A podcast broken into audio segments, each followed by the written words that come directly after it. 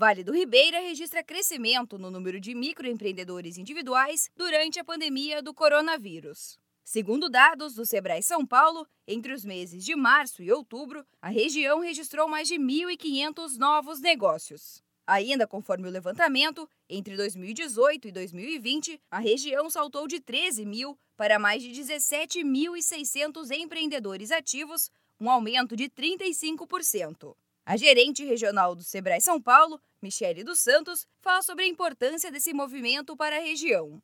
Demonstra a profissionalização de mais empreendedores nos 15 municípios do Vale do Ribeira, porque quando os empreendimentos são informais, nem a gestão pública consegue organizar as atividades econômicas e nem o Sebrae consegue ter acesso para apoiar nessa profissionalização. Então, a formalização demonstra um crescimento qualificado de empreendedores na região.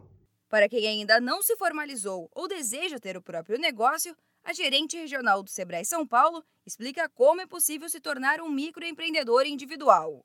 O empreendedor, ele pode se formalizar diretamente no portal do empreendedor, que é do governo, ou pode visitar um dos postos do Sebrae aqui para ser atendido e também o escritório regional do Sebrae na região. Além desse processo de formalização, precisa também da entrada para a inscrição municipal após emissão do certificado do MEI. O escritório regional do Vale do Ribeira fica na rua José Antônio de Campos, número 297, no centro, em registro.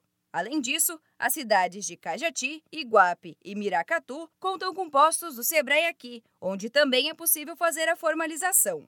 E vale lembrar que ao sair da informalidade, o microempreendedor tem acesso a vários benefícios, como direitos previdenciários, linhas de crédito diferenciadas e participação em licitações.